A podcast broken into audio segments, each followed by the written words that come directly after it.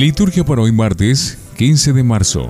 San Clemente María Hofbauer nació en Moravia, Austria, en 1751. Tras ser ordenado sacerdote a la edad de 34 años, viajó a Roma e ingresó a una comunidad religiosa recién fundada y sumamente fervorosa, los Padres Redentoristas, donde será considerado como el segundo fundador de los Redentoristas, debido a su fecunda labor apostólica la cual logró la extensión de esta comunidad religiosa por el norte de Europa. Falleció en 1820.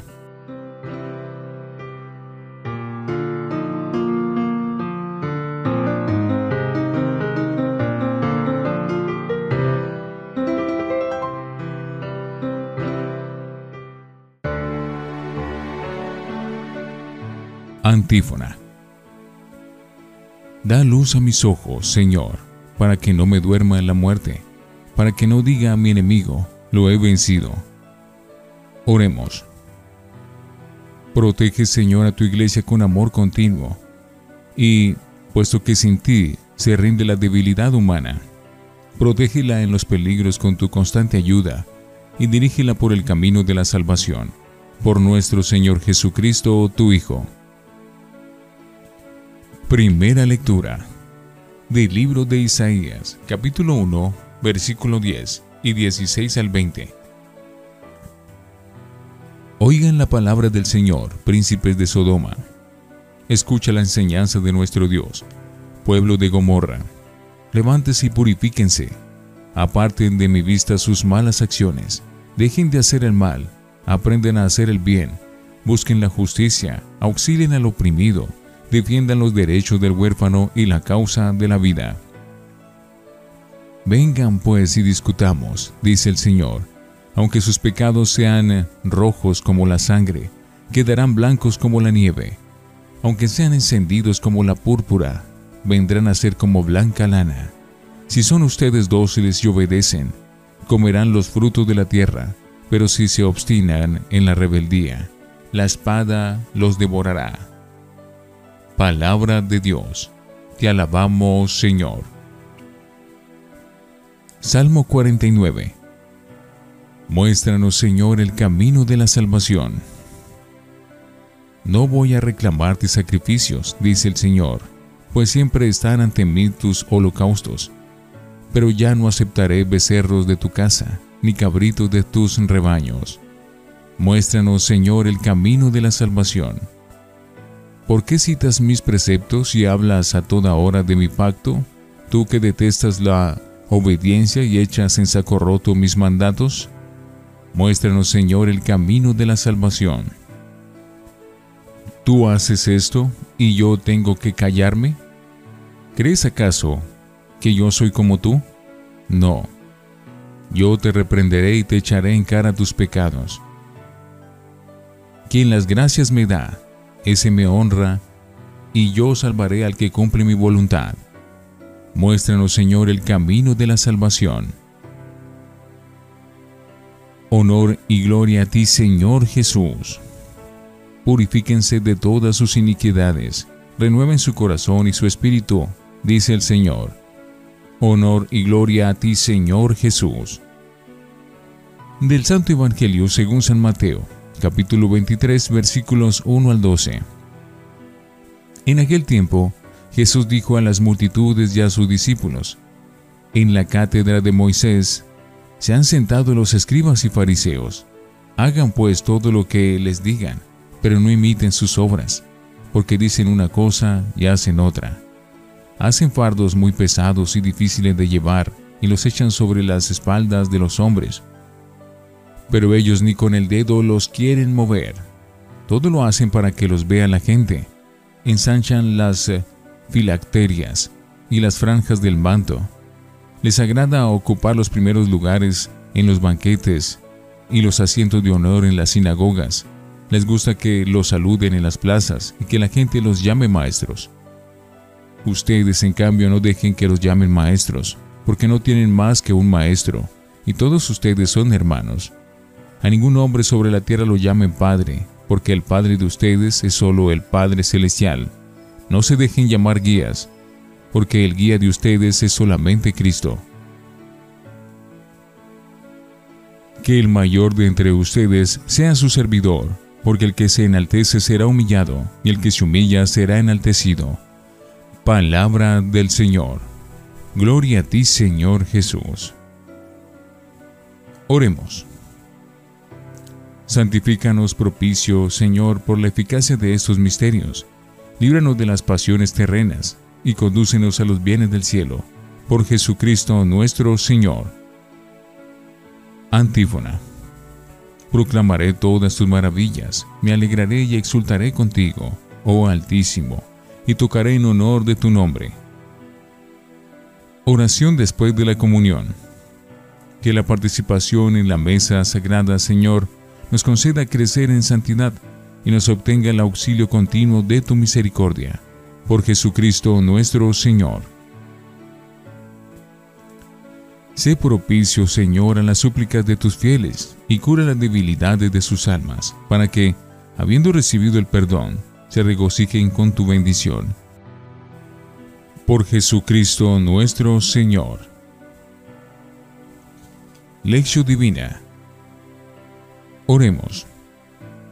Oh Dios, nuestro Padre y nuestro único Señor, líbranos de la hipocresía y del complejo de superioridad, porque todos somos hijos tuyos y hermanos en Cristo. Fortalece con tu gracia a los servidores de tu pueblo, para que la palabra que anuncian se haga verdad en ellos. Mantén en la fe a los más débiles y tentados de abandonar. Amén. Lectura el camino de la verdad. Las dos lecturas bíblicas de hoy inciden sobre la hipocresía religiosa. En la primera, el profeta Isaías se encara con el pueblo pecador, el que llama simbólicamente Sodoma y Gomorra. La palabra del Señor será ahora el fuego purificador que convierta los corazones a la sinceridad con Dios y a la liberación de los oprimidos. El culto debe traducir la conversión personal y comunitaria. Una vida dedicada al Señor y a los hermanos, viene a decir el profeta. En esa misma línea, Jesús recrimina también en el Evangelio de hoy la hipocresía de letrados y fariseos. Censura y aviso aplicables a todo cristiano que no procede con sinceridad. Solo quien sigue el camino de la verdad alcanzará la salvación de Dios. A impulsos de los profetas, la interiorización de la religión, es decir, la verdad personal de las relaciones con Dios, fue un proceso ascendente en la vida y conducta del pueblo de Israel. Pues el mero cumplimiento externo constituyó una tentación permanente. Es el corazón quien debe convertirse porque de él procede la conducta. Dos partes advertimos en el Evangelio de hoy. La primera es una acusación directa de Jesús a letrados y fariseos como guías religiosos del pueblo judío. Su ataque y denuncia se centran en dos cargos, a cual más grave, si bien el primero parece ser mayor. Doble vida, porque no hacen lo que dicen, y vanidad, porque todo lo hacen para que les vea la gente y les aplauda. Sin embargo, Jesús no los desautoriza ante el pueblo. Hagan y cumplan lo que les digan, pues explican la ley de Moisés. La segunda parte del Evangelio contiene una instrucción o catequesis para todos los miembros de la comunidad cristiana. Ustedes, en cambio, no se dejen llamar maestro, padre ni jefe, porque todos son hermanos, hijos del mismo Padre, y uno solo es su Maestro y Señor, Cristo. Y concluye Jesús con dos máximas paradójicas de valor universal. El primero entre ustedes sea su servidor. El que se enaltece será humillado, y el que se humilla será enaltecido.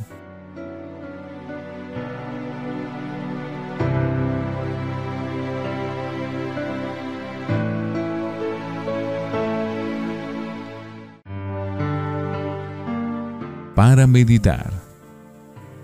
Buscando la aplicación actual del Evangelio de hoy, hay que pensar ciertamente en los sacerdotes y guías del pueblo de Dios, pero no exclusiva. No olvidemos que los primeros intencionados por Jesús, fariseos y escribas o doctores de la ley, no eran sacerdotes, sino laicos. Este detalle y la segunda parte del texto nos hablan de un destinatario más amplio que el clero. Aunque a veces fallen los pastores del pueblo de Dios, como humanos que son, esa no es razón para abandonar la iglesia, la fe y la práctica religiosa como hacen algunos. En cierta ocasión, un sacerdote ocurrente decía a sus fieles, Ciertamente es una pena que yo no practico lo que predico, pero sería mucho peor que predicara lo que practico. Humor aparte, los sacerdotes y pastores de la iglesia no son más que vicarios del gran pastor y maestro que es Cristo, y Él no falla. Su ejemplo se acompasó con su doctrina. Nuestra fe no depende de los hombres, sino de Dios y de su palabra, que es verdad perenne. La condena de la hipocresía religiosa por parte de Jesús es un aviso extensivo a todos los miembros de la comunidad cristiana que han de seguir su ejemplo, pero especialmente a los practicantes habituales para evitar que la doblez el fingimiento y la impostura malogren su buena voluntad y el brillo de su testimonio. La hipocresía no fue monopolio de los fariseos. Todo creyente es candidato a ese sistema de falsía mentirosa que se manifiesta de múltiples maneras. Por ejemplo, en la disociación de creencias y conducta, en el divorcio entre fe y vida, en el orgullo religioso de quien se cree bueno y desprecia a los demás porque fallan. En contentarse con la estricta observancia legal olvidando la conversión del corazón. En esgrimir con título ante Dios el mérito de las buenas obras. En beber los aires por la ortodoxia moral, teológica y cultural. Relegando al desván del olvido el amor al prójimo, que debe empezar por los de casa, en un largo etcétera que demuestra que siempre nos queda mucho que convertir en nuestro corazón y que purificar en nuestra conducta. Reflexionemos.